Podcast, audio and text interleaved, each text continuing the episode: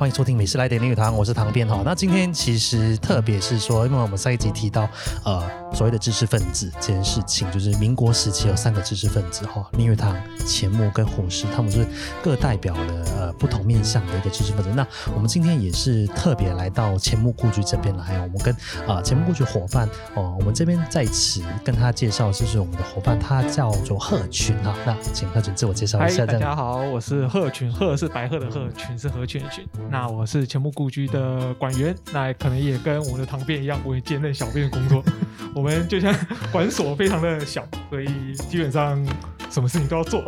对啊，我们这些小型馆所，其实小型馆所什么都要做。但是反过来说，也就是可以做很多比较活泼你想做的事情，压力没有那么大，就跟我们绿茵堂故居可以这样子录音，然后跟大家听众在线上见面一样。对，我们其实是在上班时间录音。对，在上班时间。那 但我我还是先声明，我们不是薪水小偷，以闲聊作为作品。闲聊，对啊，我们就是闲聊而已啦。就是跟其实我们还是希望说，透过这个 Podcast 节目哈，呃，来跟听众分享一下，呃。名人故居啊、哦，这个三位名人，三位民国时期的名人的一些故事。那那贺群，你现在在钱穆故居担任的工作，刚刚提到除了是小编之外，还要做什么样的工作呢？诶、嗯欸，大概是比如说企划啦，然后展览啊，安排布展这些。那当然，我们其实钱穆故居现在也在办理一些讲座，讲座有很多线上性的讲堂。那我们这这种线上性的讲堂呢，也要修音啊、剪片啊这件事情，基本上都要会。讲好听一点就是十八般武艺，讲不好一点也就是一个打杂的。小型馆所都好像对，基本上都是手到。所以其实主要目前钱穆故居是主力在线上课程。其实我们主力当然现场的展览，就是这个馆所开放参观还是一个很重要的。毕竟有一个建筑物在这边，那被也钱穆故居不收门票，所以欢迎大家闲来无事就过来这边走走，来庭园散散步。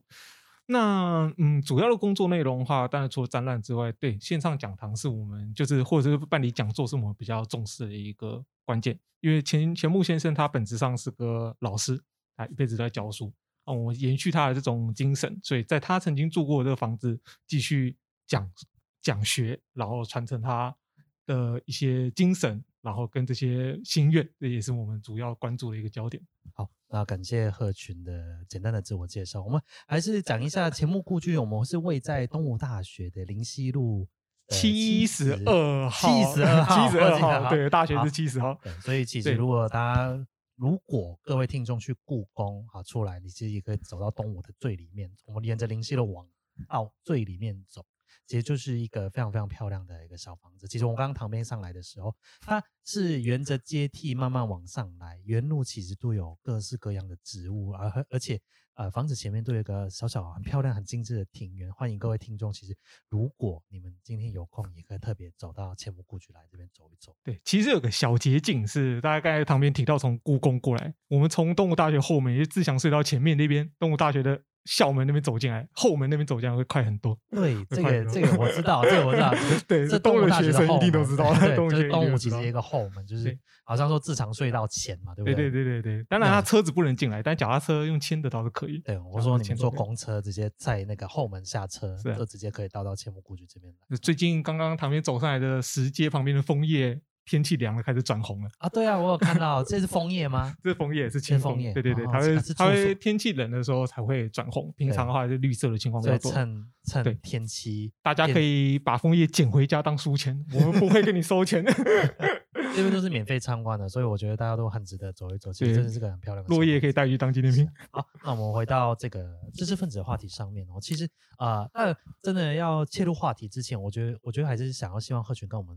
讲一下钱穆的生平啊、他的一生是怎么样啊、为什么会最后还是会选择来到台湾这件事情？我希望说啊、由贺群来跟我们介绍一下钱穆的生平是怎么样的啊？这个钱穆先生的生平，嗯，非常的可以说戏剧性、波澜壮阔，跟那个时代大多数的这些知识分子或者是说是一般人一样，就是在那个时代的所有的人处在这种变化太快，然后。太巨大的时代，每个人很难掌握他自己生命的一个路向。嗯，好，那通常我会跟钱先生，就是跟不认识钱穆先生的人，就是的访客会介绍，就是钱穆先生首先他是一个老师，他十八岁就开始教书了，就是非常年轻，十八岁开始教书，那一路教教教教他九十四岁为止。那他九十六岁过世，可以说他一辈子基本上都在教学。那他当然是一个老师，所以其实可以用“老师”这个两个字来代表钱穆的一生，这样子。对，那当然这个是他一生的教学，可以说他一生的这个志业所在。可是他对自己的期许，其实是所谓的士。对，是，对，所谓的士，传统中国那个士大夫的一个士。是。对对，就像呃，我们这边虽然是用谈就是民国时期的知识分子，但是钱穆先生他其实自己没有很喜欢知识分子这个词，嗯，因为他可能会觉得太西化嘛。对对对，他觉得这个知识分子比较比较，第二一方面是西化，第二方面比较好像说你一定要很有知识啊，要读很多书啊，才能成为这样一个人。大家觉得不是，其实所谓的传统中国这种的事，只要你重要的是你自己内心的修养。而不是说你一定要学富五车等等，但我还是回到钱穆先生生平。那，嗯，他很年轻。我们说他戏剧性的一点就是，他生他的整个的活到九十六岁那么长的一生，他走过很多地方，大概两岸三地都他留下来的足迹。那可以说是走遍这个大江南北。那他很年轻的时候，就家里就父亲就过世了，所以他年纪轻轻，他走小学的学历，就具体来说走小学的学历。那小学毕业之后，然后为了家里要赶快的经济要稳定一点，所以他十八岁就开始教书。那一开始教的小学，那小学可是他靠基本上是靠自学成才，他这一点在当时的时候其实就已经很著名了。所以他其实是自学，对他其实自学。其实听众想一想，你十八岁的时候在干嘛？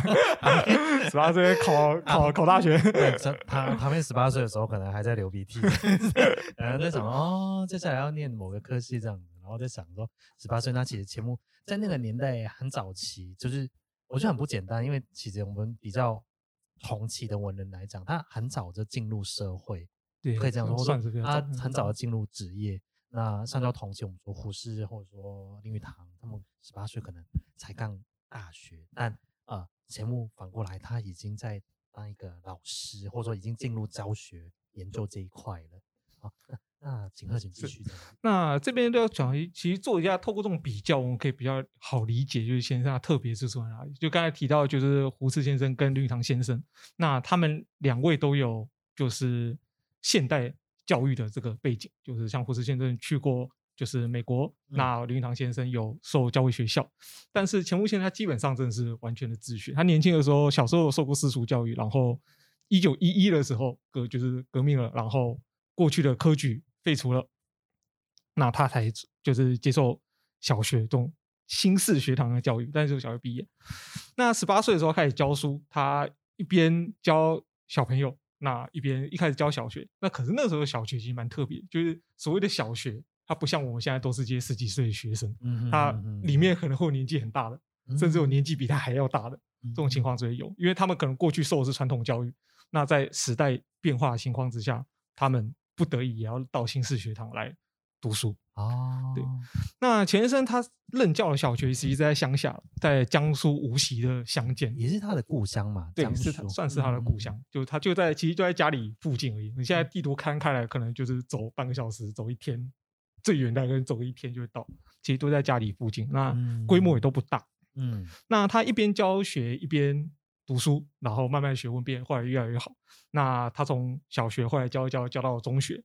那最后他是靠着写了一本书，那被当时的顾颉刚先生，嗯、也是民国非常有名的一位知识分子，然后所赏识，就延请到他到北京的大学去教书。这也是他的成名作嘛？我记得好像是他研究那个刘向对刘向新父子年谱，这是他的成名作，他的成名作。然后当时受到一个。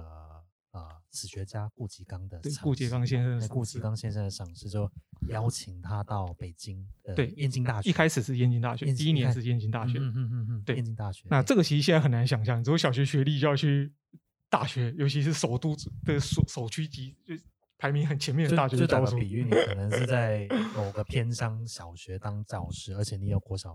你说当你写了一篇期刊论文，突然被被台大某个教授看中，觉得好厉害，所以就邀请到台大上课，对，有点像是这样的概念哦。所以以以当年来讲啊，是一个很不简单的事情。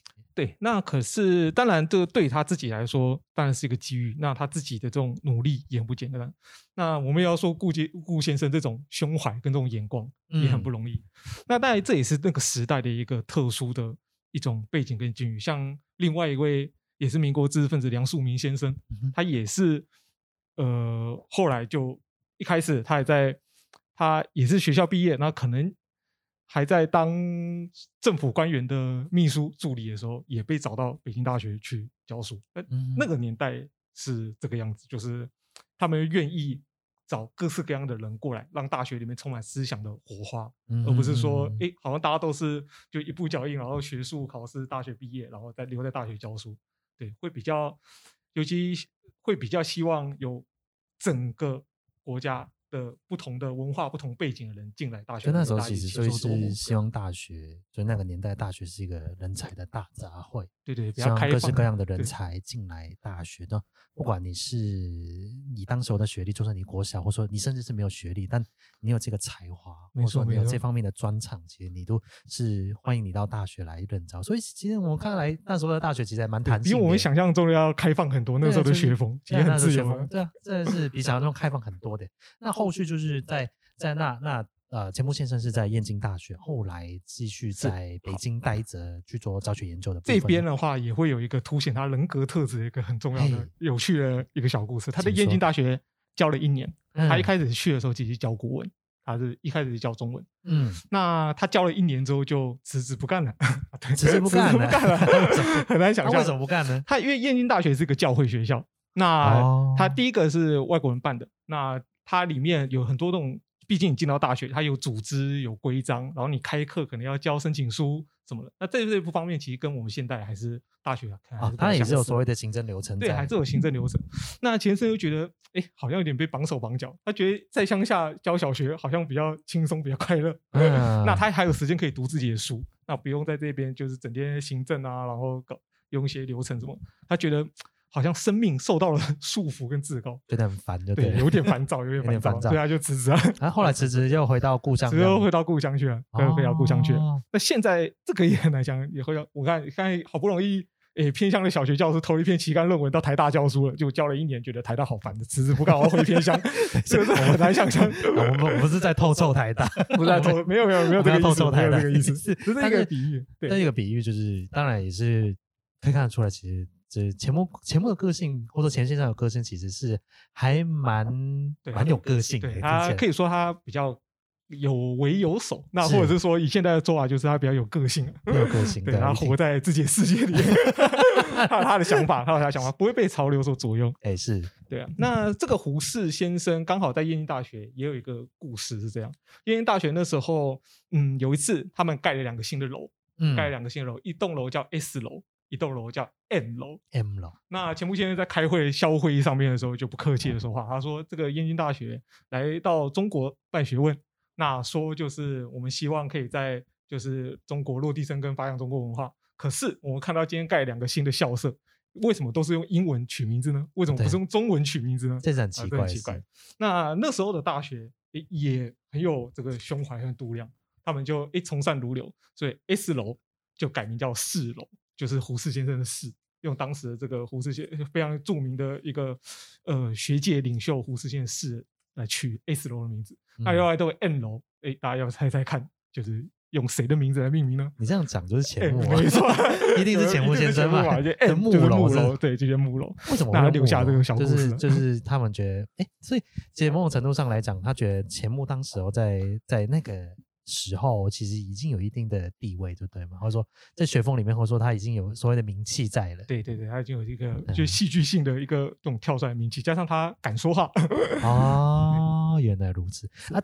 但是后来就是他回到呃，从燕京大学回到偏乡，就回到自己的故乡的无锡那边教书之后，嗯、一直一直待在那边，还是在带到不同的地方教书。其实他回去没多久之后。然后估计因为他们惜才，其实真的是惜才，不忍心就这样放他回去，所以再把他找回北京大学。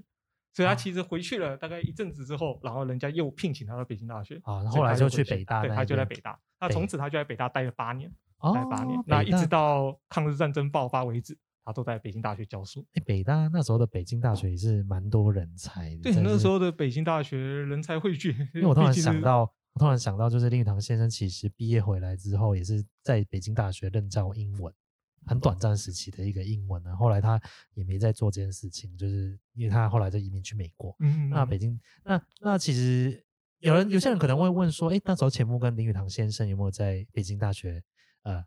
认识彼此，但我据我所知是没有的。他们好像是后来到台北才认识彼此。那这个都是题外话了。是，所以就是暂时，就战后之后，就直到打仗前，就二次世界大战前，北呃钱穆先生都在北京大学任教这样子。对，他在北京。那他在北京的生活其实算是蛮充实，因为那一段时间刚好一个黄金十年，是一个民国算是相对稳定的一个时期。嗯，那他在北大教书的时候。嗯，其实他自己的回忆，他说每次教书都好像在登登登上辩论场一样，啊，辩辩论场，因为就像刚才提到了那时候的北大人文荟萃，那什么样很非常开放，什么样的各式各样背景、各式各样的想法的老师都找进来，所以哎，学生们也会提问，就哎，老师你怎么跟上堂老师讲的想法完全不一样？嗯，所以你必须要跟学生这样一直，学生会挑战你，你必须要去回应这些挑战，所以在对思想跟学问上的这个启发跟激励，其实。其实很，有帮助，比想象中还要开放，因为其实 其实上这又比较像是现代我们所讲的讨论课。对对，对，那钱穆上课，哎，那钱穆上课的形式是什么样的？对，钱先生上课人非常多，人非常多。那那时候有他们当时的同学学生回忆说，钱先生要上课的时候，大礼堂会挤得水泄不通。原本可能只有五十几个人的教室，要塞到三百个人，要换到一个比较大间教室。那钱先生要上课的时候，他必须。踩在课桌上面，像那个轻功水上漂一样，啪啪啪啪飘到讲台上面，才有办法开始教课。那他教课其实很有魅力，很有魅力。他有学生形容他上课像在做相声表演，他会一下扮一个人，另外一下扮另外一个人。比如说可能讲到《战国策》的时候，他就会当场就是唱作俱佳演起来。那也有学生形容他讲课的时候像有政治家的风度，有那种。演讲的魅力，那其实可以想象，毕竟他十八 岁就开始教书，他，他一直讲课，一直讲课，有非非常丰富的实战经历。那真的 不一定，因为有些老师，因为我觉得老师老师就算是很早就教育，也是也是。但我觉得钱穆 可能这个非常有魅力的，对，他是应该有讲课魅力了，而且应该有表演欲，表演欲应该蛮强的。这么说的话，这么说可能是有，反正他表演是在那个课堂上面。是他小时候曾经有一次。跟爸爸一起到就是那种乡下的，可能就是餐厅、小酒馆那种去晚上去吃饭。那他那时候记性已经很好，他在乡下就有名的神童。嗯、那他可以背《三国演义》哦。那那时候的就诶、欸，有那个其他客人就考他说：“诶、欸，听说你可以背《舌战群儒，你要不要表演一下？”他马上就当场表演起来，然后一下扮孔明，一下扮鲁肃。哎、欸，他搞不好，如果他不当教师，搞不好他会是一个很出色的一个。可能他有这个表演欲，但是后来回回到家之后，他爸就不讲话。啊，真的假的？那过几天之后，他爸就跟他一起散步，经过一个桥，嗯、他就问他说：“哎、欸，你你知道这个？”他这爸就指这个桥，你知道这个桥字怎么写吗？他他的钱穆就说：“哎、欸，当然知道啊，这个一个乔木的乔旁边一个木字边嘛。”那他爸问他说：“那把这个木换成马的话，怎么写呢？”啊，他就哎，他就知道，意会到这个意思。对对对，他爸会这样机会教育，所以他家有这样子的这种学风，有这种就是有一种像是温婉的教育的这种风气，这也影响到日后他当老师就教导学生的一种方式啊，低调内敛。对对对，要计较啊，他内心是充满表演欲，他本质上是个感情丰富的人。我觉得是哎，我觉得他感情应该是蛮丰富的，对，他是感情丰富的，不然他也很难写那么多。精彩，或者说那个历史的文章，或者说对对，他笔下是有他的，嗯、他笔笔下有温度，笔下是有温度的，因为他，而且我觉得他他弄东西内容也相当的扎实，这样子。那呃战后呃，那我们其实有些人或者说我们有些听众可能会知道，钱穆战后其实后来是到香港去嘛？对，他到香港去，后来香港其实他创立了一个新雅书院，也就是现在香港中文大学的前身，是就是呃。那其实很短暂，住在香港，为什么呢？为什么他会选择来到香港？当时候，嗯，其实他在香港住了蛮长一段时间，他在香港待了十六年，十六、嗯、年，对。是从什么时候开始？他四九年，四九年到香港啊，所以其实也是顺着国共内战的时间，就是来到，算是算是。他呃，抗战爆发的时候，他从北京就跟着西南联大一起到四川重庆。嗯，那抗战好不容易结束之后，他就回到了家乡。他回到家乡，那时候家乡他们家乡有一个龙氏啊。如果听众朋友有一些诶对江苏地方的经济比较了解的话，龙氏是一个非常大的实业家，现在还在，现在还在，姓光荣的龙。对，那这个龙是在他们家乡创办一所大学，那聘请他回去当就是院长，然后他就回去了。那可是那时候，呃，在共共军已经逼近长江边，就是风、嗯、风声不太风声不太稳定，这个局势非常的不稳定。对对对，后来后来钱穆也是待了一下子，对他待了一下子。那关键那时候其实很多知识分子都在犹豫，你要离开还是要留下来？嗯，其实那时候知识分子也就是两个选择，一个是要么就是。国有几个选择嘛，或者一个到国外。对，那那很多文人会选择，或者说知识分子会选择香港或者台湾。那钱穆是选择来到香港，他带到了香港，带到了香港。那这其实是有他的原因，有他不得已之处。那首先，当时毛泽东写报在报刊上发文章点点名他，点名他跟谁呢？他胡适，然后傅斯年，还有钱穆先生是帝国主义反动走狗的文人。那这就很麻烦了，就是你已经被点名了，基本上不太可能就是在在这边留下来，还是得要对，你势必得要离开。那他其实自己也很困扰，他觉得我就是钱穆人，从从来不涉入政治，前身不是国民党，他从来没有加入任何党派。但我印象中他就是扎扎实实，对他就是个学问中人，没错没错。他怎么会被点？他就觉得莫名其妙被点名。那不管怎么样，只能离开。那他离开的时候，一开始是到广州。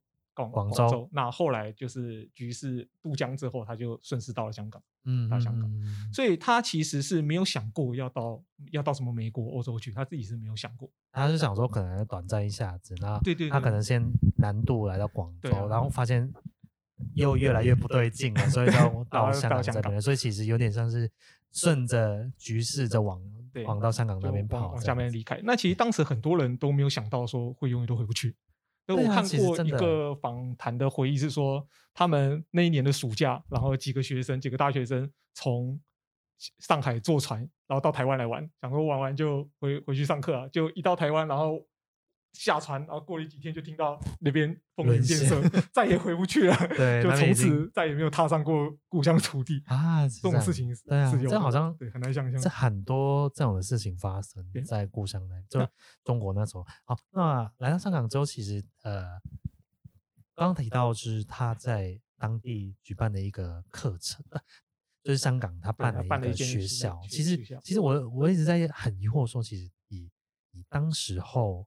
来讲，呃，战后香港其实也是被占领的一个地方，但是呃，很多地方它的物资缺乏，或者说它没有人，没有钱，嗯、甚至他的书，他的藏书可能只带着其中一部分。他为什么那么坚持要办学？我们非常好奇这个原因。钱穆先生继续想要在香港办学的原因是什么？是他那时候到香港，那当然是一种百念俱灰的情况。其实那时候很多人都是处于在这种彷徨跟失望当中。香港好不容易国家从就是满清之后就是一路动荡，然后革命、二次革命，然后抗日战争，好不容易打完了，觉得啊一片一片光明，结果又打，就是国家的前途是很茫然。那他但是走在树上，就像刚刚我们旁边说，他是两手空空，因为真的也没带什么行李。他离开大学的时候，是跟院长讲说：“我请假出去几天，很快就回来。”因为你不能说我要走了，然后说，哎，我离开一下，很快就回来。所以他只是提了几个几个皮箱，就非常简单。那可是对那时候香港情况非常不好，因为难民很多，然后物资也很缺乏。他们也是刚打完，刚从就是从日本还到还回到英国手上，所以其实环境是很差。嗯、那可是钱穆先生走在路上，他就发现有很多人环境比他更差。怎么个差法呢？他发现路上有很多失学的青年，就是躺在街边，嗯、然后没有地方可以去。然后也没有学校，也没有书可以念，他就想到，那起码我算是什么都没有，没有钱，没有人，然后无权无势，那起码我脑袋里面还有一些东西，肚子里面还有一些墨水，我可以教他们一些学问。嗯，所以他就想用一小办学。那当然一开始有几个朋友就是一起努力凑起来。那一开始办一个叫香港文商学校，一开始是间夜校，一开始是间夜校。那呃，虽然说是学校，说是书院，但大家不要想的就是跟我现在要盖一间学校一样，要有校舍啊、办公室，没有那么严重，这、嗯、非常、就是、非常非常的简陋。他们在那个一条街上，一个破公寓的那个楼上，还不是面街的楼上，随便租了两个房间。那一间房间办公室兼教室，另外一间房间就是教室啊，大家租一坪一坪就聚在那边开始上课，是非常艰难，非常非常艰难。因为我后来其实，在旁边在收集资料的时候，其实也有看到。钱穆先生当时候的书院哦，呃，新雅书，咦，那时候还没叫新雅书院，呃，第二年就会改掉。第二年就要高新雅书院嘛。那那有些毕业生其实回忆到那个时候，他们说当时候的老师其实他们没有所谓的图书馆，他们就 只在一个房间里面。但他很感动的是说，老师就算他没有唱，老师是把自己的私人藏书啊、呃、借给同学看的。所以我我相信是说，其实。呃，以当时候的环境来讲，或者说以当时候的那个时空背景，你什么都没有的时候，他愿意还付出这一点，其实是非常非常了不起的一件事情。他们其实就抱，真的是所谓的抱在一起。对，他们是抱在一起，会抱在一起。呃，学生名义上要交学费，当然没有钱可以交，那没有交。老师名义上有薪水，当然也没有钱，没有薪水，也没得领。啊、所以大家真的聚在一起，然后就是努力，就去传承这个他们的文化跟他们的理想。嗯，嗯，嗯，那那时候。嗯，大家其实很多也当然也没有什么宿舍什么，那学生下课之后就睡在走廊或者睡在楼梯间，那或有一些下课之后教室去打工，然后回来就睡在楼梯间。那老师钱生其实自己也一样，他觉得那个教室课桌椅拼一拼就睡在那个上面。那他的学生余英时先生有一次回忆，他当时当年新雅的时候，钱生其实身体不是很好，他那时候严重胃溃疡。他有一次就是哎回到就是进到教室，发现钱生一个人孤零零的躺在。就是教室地板上面养养病，养到胃溃疡，看起来很不舒服。那余先生看了难过，问他说：“你想要什么？我我可以帮你做什么？”那余先生跟他说：“我想要看王阳明的文集。”那余先生就赶快去，赶快去街上商务帮他买了一部回来给他看。天哪，就是就是就是到他很不舒服，在患难之中还不忘学问，对 他还是想说：“哦，不是我想要看一下文章这样的。”对对对。那我备注一下，就是余英时先生其实是啊。现在中国现代史或者说近现代史非常重要的史历史学家，可以说论文的泰斗，对，一些泰斗。那已经过世了，已经过世了，好像去年过世的，也是非常非常有知名的一个史学家。他也是钱穆的，对，还是钱穆的钱穆先生的义子，也是他的学生这样子，先备注一下这样子。那啊，当然是待了十六年在香港在办学之后，我们后来也知道说新雅书院后来就是到变成现在中文大学的其中一个四大书院之一啊。但直到后来他在香港。呃，带了之后，他为什么会来到选择来到台湾呢？是，其实在香港，他办这个书院办了十六年，这十六年其实是很艰辛，十六年很艰辛。那他必须很努力，大家都知道，你办一间学校最重要的就是要钱，所以他但慢慢慢的教学上轨道之后，他就要到处找钱。那他在这个时间，他就其实常常来到台湾。那所以他跟台湾的就是的渊源，大概是从这个时候就开始。哦，所以其实你的意思说，就是从在香港办。新亚书院的时候，期间对期间其实一直是跟台湾有所谓的往来，或者说对，他偶尔会来到台湾。那譬如说有人要演讲，然后他要来募款什么的。那在新雅最困难、最困难的时候，他那时候是来到台湾，请求政府看能不能协助新雅书院。那呃，是哪一个政府啊？香港？我们的就是中华民国政府。中华民国政府对。那那时候是说行政院愿意就是拨港币三千元。那总统府愿意拨港币三千元，但行政院的三千元最后没有着落。那最后是那时候的老蒋总统，就是由他私人的那种办公支出特别费里面拨三千块给新亚，拿一个月港币三千块，然后让先生可以带回去。那等于说在新亚最困难的时候，就是其实要度过这个草创期。那可是新雅后来办学办出成绩，他有得到就是美国亚理协会还有哈佛的燕京学社这些资助之后。那钱生就把这个三千块退回去，他就是停止就是总统府对他这方面的资助。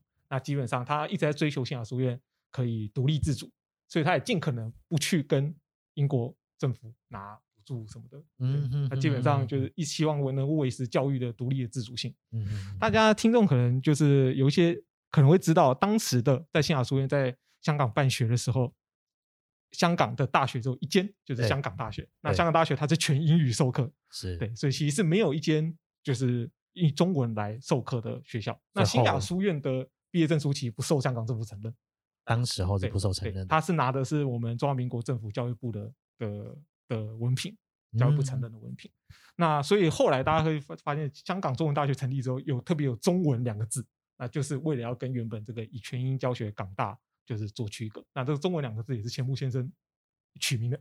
他是说一定要取这个名字，对，他是坚持要取这个名字。他简直就是香港中文书画大学，所以其实我们都可以说香港中文大学是钱穆先生所办的。哎、欸，这个倒是大家群策群力，大家群策群力，但这是但钱穆是当中一个非常非常重要的一个角色，也是我们回过头来看，其实呃，先不论台湾这一方面，在香港的教育史上，钱穆真是一个。很重要的一个人。对，他确实在香港留下非常重要的影响。是的，对。那回过头来讲到他后来为什么来到台湾？对，在诶港大十六年之后，最后要并入中文大学。其实这一点上，很多新亚的师生其实不谅解他，其实不谅解他，他就觉得说，诶，过去我们都这样一路这样坚持过来，为什么我们要就是放弃书院自主性，跟其他书院一起成立一个大学，然后接受香港政府的这个？对，其实那时候我也是疑惑这一点，就是他。他要继续办这个学校嘛？那后来为什么会变成中文大学这一块？那钱先生他当然有他当年的理想，他办的书院，他当然有他教育理想。比如说新亚的校规一开始就讲，就是我们重要的是要做人，做学问最重要是要做人。那他注重的是一种全人教育，就像我刚才前面提到，新亚草创期的时候，这个师生都抱在一起。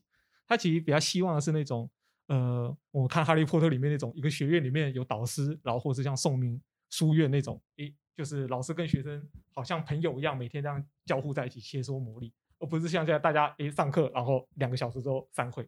他其实不太想要那样的学校。嗯嗯。可是钱先生他其实他学历史，他不单单有理想性，他有注重现实。他注意到说，这个你一直拿人家补助，一直拿国外补助不是办法，哪天让它断掉怎么办呢？那第一个你还是要，而且学校慢慢的大了，学校办起来了，你成立了很多不同的系所，有中文系，有历史系，有艺术系等等等等。那你必须要有一个体制。那其实他最重要的，钱先生最重要的一点就是，他不是只为自己的理想着想而已，他考虑到学生。也就是说，学生如果能够在香港政府获得香港政府的承认的话，对学生的出路是有保障。对，对学生出保障。那他他考虑到这许许多多的因素，所以后来他认为，应该还是要大家并一起并入中。香港大学比较好。对，其实如果这个就是这个现实的考量，这边再补充一下，因为香港，呃，像香港中文大学，它的以前哦，因为香港香港是英国殖民地，所以它的大学的体制其实呃是走英国那种书院，或者说它一个大学里面不呃跟台湾的不太一样哈，台湾可能是什么理学院啊、人文学院，它他们那边是可能是一个独立的一个书院，在合并四个德独立的书院合并成一个一个整体的大学这样子。那呃，以当时候那。那钱穆是不是说，我们回到钱穆身上，就是说钱穆先生他完成了这件事情，就是觉得哎，我功成身退，他觉得他功成身退，功成身退，所以就所以就决定，相当于一部分是想要就是隐居了，想要隐居。他自己说，在香港这十六年是他人生当中最辛苦的十六年，因为太忙碌了，你要要找钱，然后要行政，要安排人事，尤其学校人多之后，你要照顾学生，然后有访谈，你要出席，然后。自己还要做学问，还要写文章，事情太繁杂。就当他非常非常忙，当了一个管理者的角色，他发现 原来身边还有一堆行政流程，太辛苦了，太辛苦了。就是他回到啊，天哪，也太辛苦，十六年。所以他呃，当他觉得哎，所以他确实是在那个上海中文大学办了之后就离开了。他其实当初我们刚才提到有一些师生对他不谅解，那钱先生为了表示自己的这种的一个志向，跟他是。一种其实不是为自己考量的这种心情，他是辞职，他不是办理退休，他是辞职。那辞职跟退休差在哪里呢？辞职是没有退休金的，辞职没有退休金。嗯、那如果你是退休的话，你可以拿香港大学体制下的退休金，那个是很丰厚的，等于说你是在英国体制下一个大学校长的退休金，那个是很多大家比较很多 COCO 的，但钱穆放弃了这个有丰丰沛的退休金。对。他就选择辞职，离开香港中文大学。董事会挽留他，挽留了一年。那他一年之后还是坚持在提一次他辞职。哎，他真的很有个性。我在坦白讲，现在遇到这种人，就觉得哇，天也太有个性。对，非常的有刚，有他的刚的一面。所以，所以其实我觉得，对大家对钱穆的钱穆先生的印象，可能会是一个老师，或者说一个历史学家。但，但他种种事迹，其实我们看得出来，他其实有自己的原则，他很有自己的原则这一块。是，那呃，来到台湾之后，就是他就住在这个地方嘛。我们所谓呃钱穆故居，他的前他的有一个名字叫做素书楼。对，素书楼这个名字是怎么来？那素书楼，呃，素是素食的素，那书的话是书本的书。那这个名字其实当时取的时候，就很多人会好奇了。很多的朋友觉得，诶，没有看过啊，为什么钱先生晚年来到台湾隐居，要帮自己的楼房取这个名字？诶，所以这个名字是在台湾时候取的吗？对，这个是在台湾的时候取。他在大陆的房宅，嗯、他在大陆的时候没太没有什么自己的房子，大部分都是住学校宿舍啊，老家都是住学校宿舍，然后就是不没有一个自己的这种空间。那他到台湾之后，帮自己的房子取叫素书楼，很多人就问。嗯、那其实这个名字最早最早要追溯到他在老家，他在老家无锡的房子，大家知道那种古时候人的房子都有什么堂，什么堂？大家如果有一些就是朋友家里有祠堂的话，也会看到什么渤海堂啊，怎么怎么。那当年他那种大家族前世大家族住的那种宅院里面，他妈妈住的那一间叫做素书堂，就叫素书堂。哦，对。那前身当然是纪念他妈妈，在纪念妈妈，因为我刚才前面最早最早提到他父亲早就过世，所以等于是他妈妈把他带大。嗯、那而且他大概在十七岁的时候，有一次有一年生了一个重病。他其实一开始是感冒，嗯、但是后来蒙古大夫可能乱开药给他，变得很严重。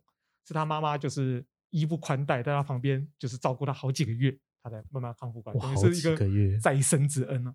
所以他其实一直那可是那个年代，你一直颠沛流离，就没什么机会跟家家人常常常相就是相处在一起。所以到台湾的时候，就把过去老家这个堂号拿来取名叫自己的这个楼来纪念妈妈。那还有另外一个原因是，这个树要引申到中庸的一句话，就是这个“君子无禄而不自得”。这个“树富贵，行不富贵；树贫贱，行不庸贫贱。”那钱先生他自己很喜欢这句话。他中庸，他说中庸里面最喜欢的就是这句话。他年轻的时候很穷的时候，也用这句话来勉励自己。所以树树的这个名字的由来，对，大概就是两个原因。就十六年也是用这句话来勉励自己。硬硬硬着硬着过这香港的十六年，他来到台湾，那哎，所以这种房子也是可能也是国民政府礼遇给钱穆先生的吗？对，那跟林语堂先生 的这栋蛮像，也跟胡适先生的蛮像，也蛮像的。它其实像是一个政府宾馆。那比较特别的是，哎，钱先生当初是自己要来台湾，他自己决定要来台湾，但但是那时候从香港要决定要来台湾的时候，他其实自己看地，然后要自己盖房子。那这段故事可能就比较少人知道，因为这个是可以说是他们就是比较私底下的回忆。那时候来到台湾看房子，然后看到现在大家在东吴大学旁边这个宿舍外双溪旁边这一块地，其实这边哎旁边脚下踩这片地原本是摩阿波，这边原本是块预留的坟地。那当然不是真正的，还没有真正的坟墓在上面，但它是一个预留，因为这边土壤其实不是特别好，就是比较黏，然后也不太能够呃种植一些庄稼。那不管怎么样，而且地很便宜，这块预留的坟地地很便宜。他是一开始就看中了这个。我刚才前面提到他放弃了退休金 两袖清风没什么钱，那这块地就比较便宜。那有人当然有问他说：“你介不介意？”他说：“就不会介意。旁边有动物大学，那边有故宫博物院，后面还有四林国小这些，他觉得这个地方人文荟萃很好。他不太就是在意这些，他不 care 这个是粉，反正他到最后。”也是要走进去，是啊，所以他其实对生死观这一点也是，他其实看得蛮看得蛮开的。我觉得这这个人钱穆先生也是看得很开的一个人，是啊。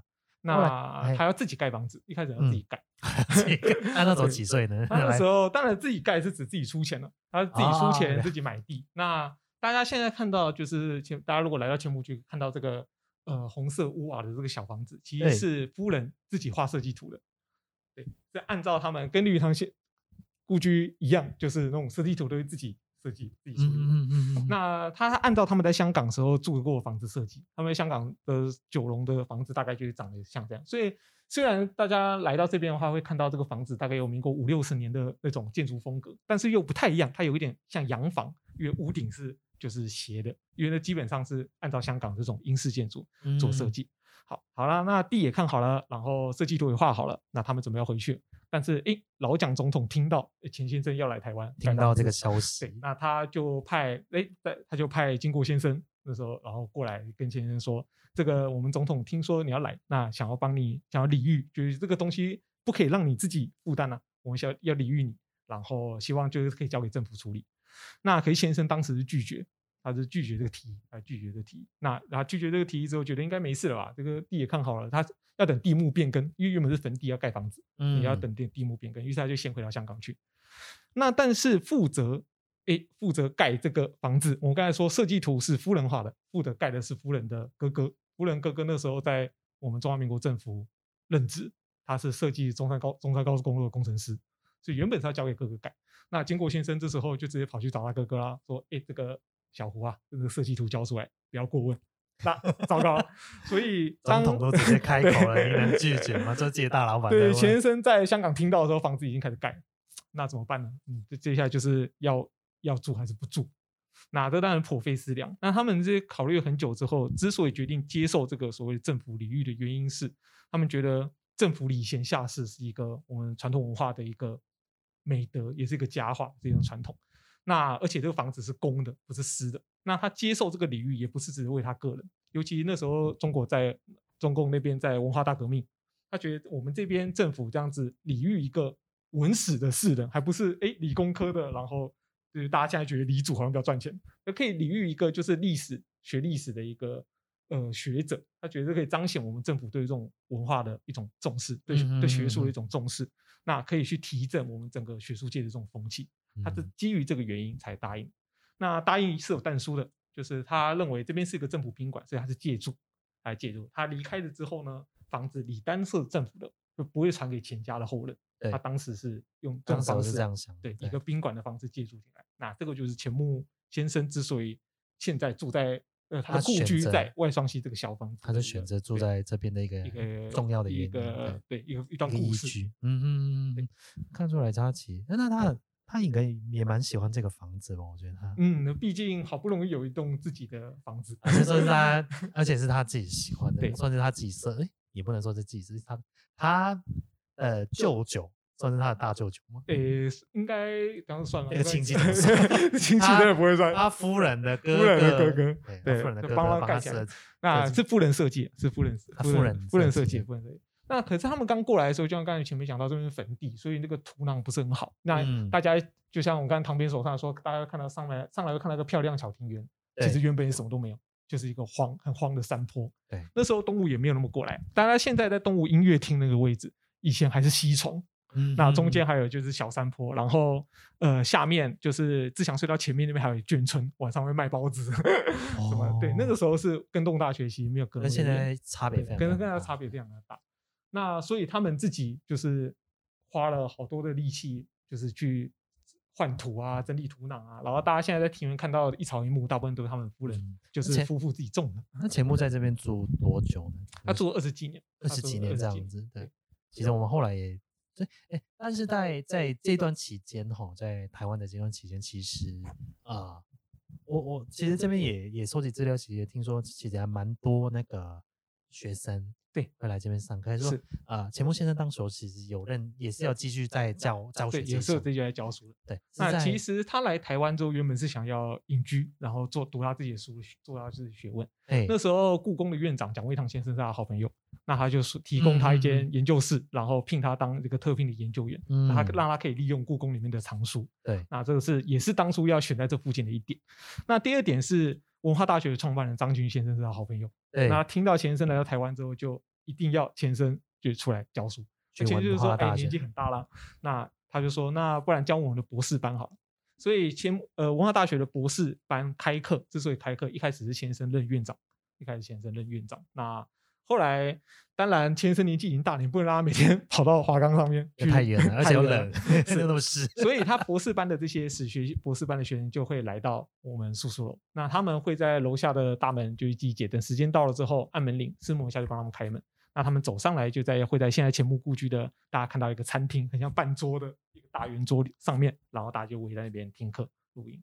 那当然也有旁听生，钱先生是不会。不会禁止旁听生，那你想要听课，你就自己走进来，然后坐在客厅的角落。那相信对啊，因为在钱穆的遭遭遇上面，感觉他也是很自由开放的，他是希望所有人都可以听到，可以受到教育这一块。对，我当年在北大，北大其实有个学风，就是教室门是不关的，所有人都可以走进去，即使在现在也是一样。尽管对，其实我觉得，我觉得呃，大家可能对于钱穆的印象可能是保守。或者说，从他可能他为什么会研究中国的历历史，或者说这种东西，但但实际上听到这么多故事之后，其实钱穆比想象中还要更开放，或者说在教育这一块，其实他是很自由、很开放的一个人。对，来看的，对。那其实他觉得，那其实到他晚年真的要走之前，其实还是在教育这一块吗？还是说，对他一直教书教到他九十四岁，真是到到走之前，真的是还在教书，都在教书，一直在教书，是很很了不起的一件事情。那啊。呃其实，如果有些听众如果知道一些历史，其实钱穆在离开苏苏楼的的一个故事，其实不是那么愉快的。对，据我们所知，其实是蛮不愉快的事情。但这边我就不提了，就大大哥，我们这边就不再问 贺全这个故事。如果这个对这个钱穆先生离开叔叔的，对，欢迎来到钱穆故居听我导览，听 听贺全直接来问他，因为这边我就不提了，因为其实就是以当时候的社会风气来讲，其实是呃不是那个还开心，不是一件开心的事情啊。不过其实，但钱穆最后其实他啊。呃还是回到他的故乡嘛，走了之后，其实他还是移灵回到故乡江苏无锡那一边的。哎，那呃，据我所知啦，就是呃，钱穆的有很多他的学生啊、弟子。那一本是我们是钱穆故居的执行长，其实秦呃呃秦兆芬老师也是他的学生。对，秦老师他自己会说他前身的书童，书童这样子，对对对，很有趣的一件事。是，他是前身那时候任总统府资政，有秘书缺。那我们的执行长秦老师他在。呃，硕士毕业之后，就是要找工作期间，就来到钱木故居。那他就帮钱生读读报啊，然后陪他说说话，然后告诉他外外面的一些心智这样子。那不过他们当然，诶，个性可能也投缘。那后来我们秦老师就一直就是帮，就是钱先生跟钱师母处理，嗯，就是整个就是后面的有许多事情。嗯嗯嗯嗯，那我们还是回到知识分子，起来听听了很多钱穆的故事之后，其实啊、呃，一些听众如果可能知。道的话，其实我们对近现代中国近现代史，其实我们对传统传统这两个字其实是比较苛责一。点的，我们可能会质疑传统，像啊、呃，比较大家听众可能会知道说胡适跟钱穆其实不对盘的。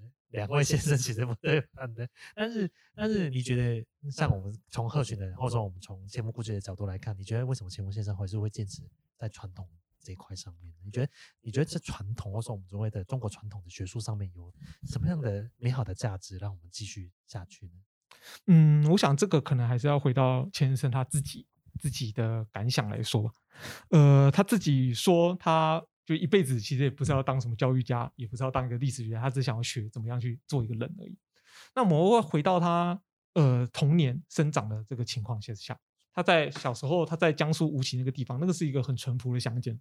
虽然大家都说，哎，这个晚清末年中国就是生灵涂炭啊，民不聊生。嗯，嗯，嗯。可是在他那个他住的那个水乡，他看到了基本上是一片很美好的一个光景，就是逢年过节的时候，就是。乡老乡亲父老，大家会聚在一起，然后办庆典。那平常治安也很好，你东西掉了，就是也会这路不死，也会有人帮你捡回来。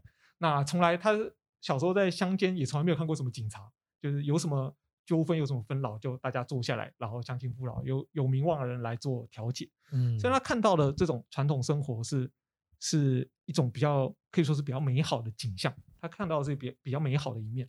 那尤其是。当时他遇到了在乡间遇到很多很好的老师，所以他也从那些老师他身上他看到了，就是这些你学学习这些传统文化，你可以对一个人的气质，可以对一个人的生命造成什么样的改变。那我想这个东西在他生在他的可以说是在他生命基调里面有一个决定性影响。那就跟林语堂先生他小时候的这个教会的还有父亲的这种背景，也会影响他的这个一辈子这个出走跟回过头来这种概念。那说到这个出走，其实先生他，我们说刚刚看起来他好像很严肃、很保守，其实他是 就像前面说，他在他私底下是一个情感非常丰富的。譬如说，他曾经想要参加革命，对，一九一一年的时候，他一八九五年出生，一一年的时候，哎，那时候血气方刚，他曾经想要参加过革命。他年轻的时候也闹过学潮，他在中学的时候，他就曾经就质问学校说，为什么你要开这种什么修身课、什么道德课？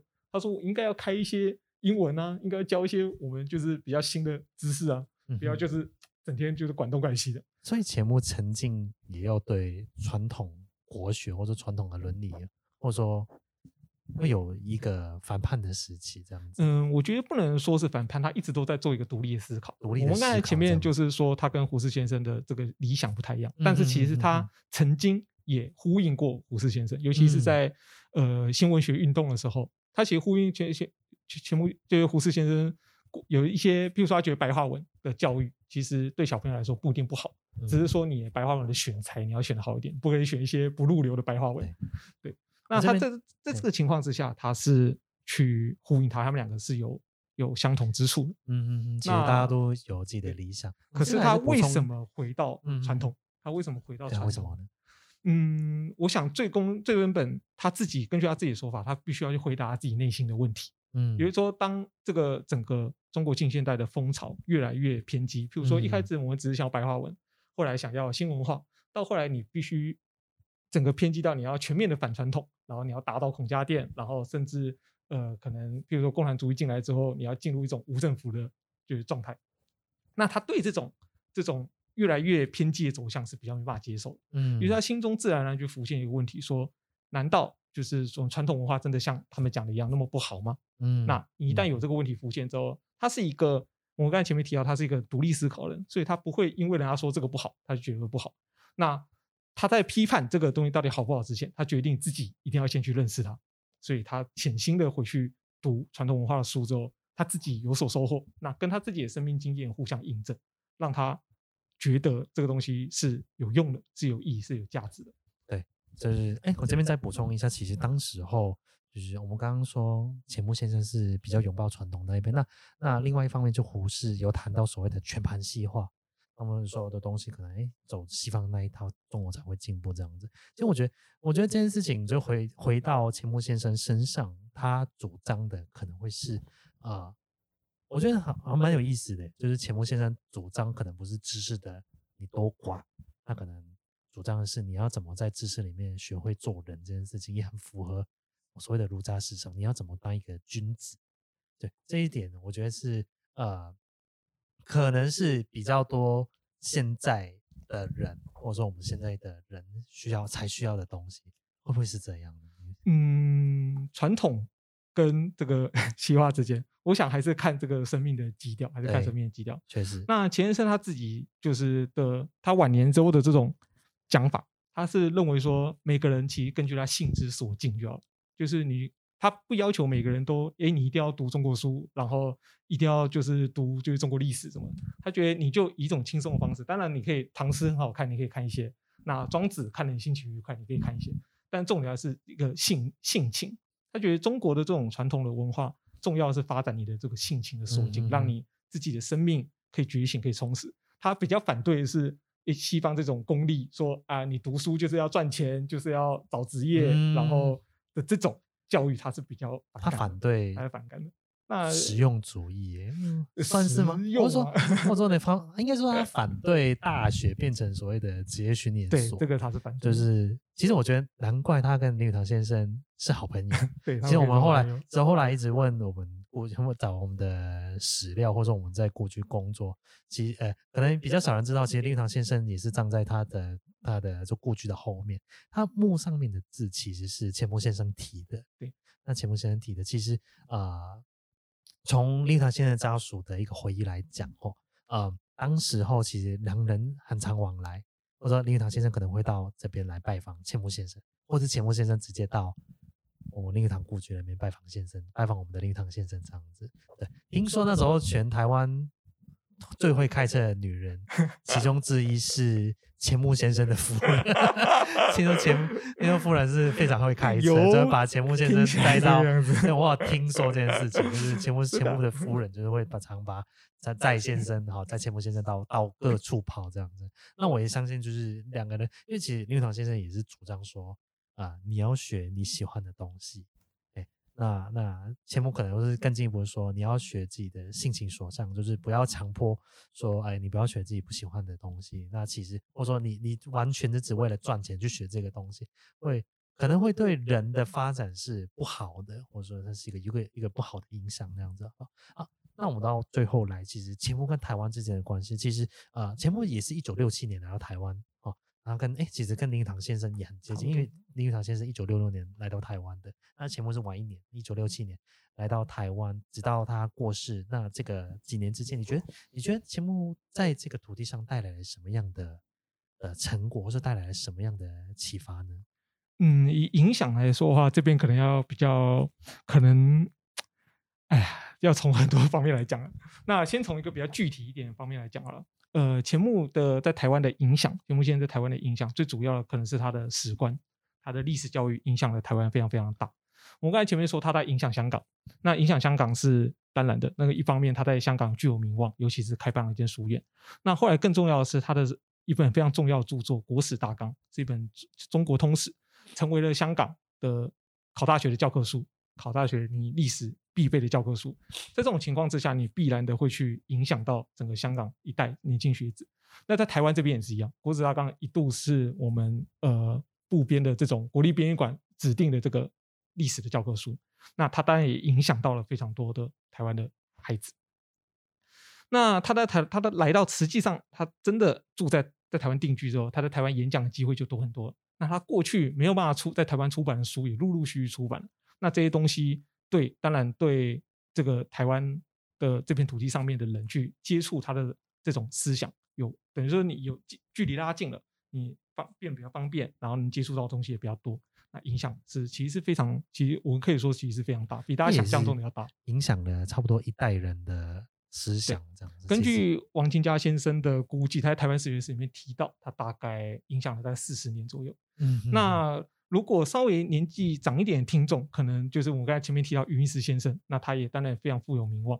那在我们读历史系的时候，就是即使你用的不是钱穆先生的书，也一定会看到余英时先生的著作跟文章。你要念人文，尤其史学相关的，余英时先生一定是一个很重要的存在。对。那在大概在七零年、八零年代的时候，一九七零、一九八零年代的时候，余英时先生在台湾实际上是有股热潮，尤其是他那时候在在耶鲁教书，然后在西方，等于说他把西方这个东西带回来，但他自己又有浓厚的这个中学的这个基底跟素养。嗯，那那时候的报刊杂志还没有现在就是报了那么多的娱乐消息，那时候那种学术性文章是可以看在在联合报啊的这种副刊上面的，所以他事实上他的。于先生的这种热潮，等于说他继承了钱穆先生的这种精神，在某种程度上来说是一种推广，嗯，是一种推广。那平心而论，现在，嗯，我们这种传统的这种史学，有一些人会，有一些人可能会不是那么满意，觉得说，哎，历史归历史，你读历史不一定要去说评论这个人的奸贤善恶，然后历史就是过去的事情啊，啊，然后你应该客观一点看待它，不要想着你好像总是要拿历史来做一些什么实用。嗯然后要来这个评鉴古今，要来得明得失这些这些实用性的东西，那会觉得这个他想跟传统做一个割裂，就跟胡适先生他觉得这个史料归史料，这种概念是比较接近。但是即使我们现在比较辩证的一点，怎么看我们现在在钱穆先生的这种思想的这他这种史观在台湾的影响？呃，我们近几年这个台湾史的这个架构就是建构就是如火如荼啊。嗯，大家会觉得，诶，我们在台湾生长的孩子应该去读台湾史。嗯，大家其实从某个角度来看，这个跟钱先生他的观念是很像。也就是说，诶，你是现在在中国这片土地上出生，你应该要读中国史，你应该要对自己的传统、自己的民族文化有所认识。那其实这个，在某种来说来说，我们现在仍然在他的这个影响之下。也就是说，我们认为在台湾出生长大的孩子，应该要认识我们这片土地的传统，认识我们这片土地的文化。嗯其实这种概念还是一样，其实是有种是钱穆的精神的延伸，我可以是这样说，就是有点像是他治史的精神，或者说他对于对于要怎么去看待自己你所热爱的土地，你所热爱的历史，他的一个所谓的治史精神，其实或者说他对学术的要求，或者说他对于呃历史的想法，这些慢慢的啊、呃，不是只有所谓的他只要抛拥抱传统，他其实也影响了很多人。对于这一块观念的开发或者启蒙，是不是可以这样说？对，毕竟我们还是生活在传统里面。我们就是就台湾史的，比如说杜正胜先生，大家可以想象他就是可能跟钱穆先生不是很合得来，他们那种观念上。可以，其他年轻的时候曾经来见过钱先生，请先生指教他。嗯，那他自己，呃，他自己的回忆说，他有一次拿就是请教钱先生说，可不可以指点他，就是硕士论文的题目。先生告诉他说：“题目不能我给你，你要自己去找。要是我给你题目的话，就等于是把你局限住了。那等于是这种这种开发它。但是说我们现在就是看到了许多就是历史学界，不管它是呃台湾史的也好，然后就是做治西方的也好，治中国史也好，其实在钱先生来到台湾之后，他钱先生还有钱先生的学生，乃至于他学生的学生，其实都在各个方面，就是在这片土地上给我们留下了痕迹，即使他不是很明显。”对啊，其实在感觉钱先生在非常非常多学生在台湾，不说了，我说了题目自己找了，对，题目要自己找。好，那我们这边的话，我就听到非常非常很精彩的故事。那我们这边呃呃节目到这边结束，我们非常感谢贺群给我们很多的分享，因为我觉得钱穆跟林语堂，或者说我们接下来我会找的是胡适纪念馆的伙伙伴，然后他会跟我们分享胡适先生的一些呃他的一个选择，或者说知识分子的选择。那来到台湾的故事，或者说他之前他追求的又是另外一个什么？我觉得，我觉得以不同知识分子的面向来观看啊。呃整个生活的脉络是一件，我觉得是很有趣的事情。就是尤其今天我听到，哎，其实钱穆先生没有你想象中那么的，他其实没有你想象中那么的保守。其实他也是非常非常开放，他也是他也是充满了自由市场的一个人。这个这个算是我今天旁边的一个很大的得意，就是就是非常欢迎观众或者说听众，如果你们有机会，一定要来钱穆故居听听导览这样子，因为鹤群真的是一个非常会讲故事的人。没有我觉得他非常非常厉害。好，今天的节目节目到这边结束，我是唐编，谢谢各位。好，谢谢大家，谢谢大家，拜拜。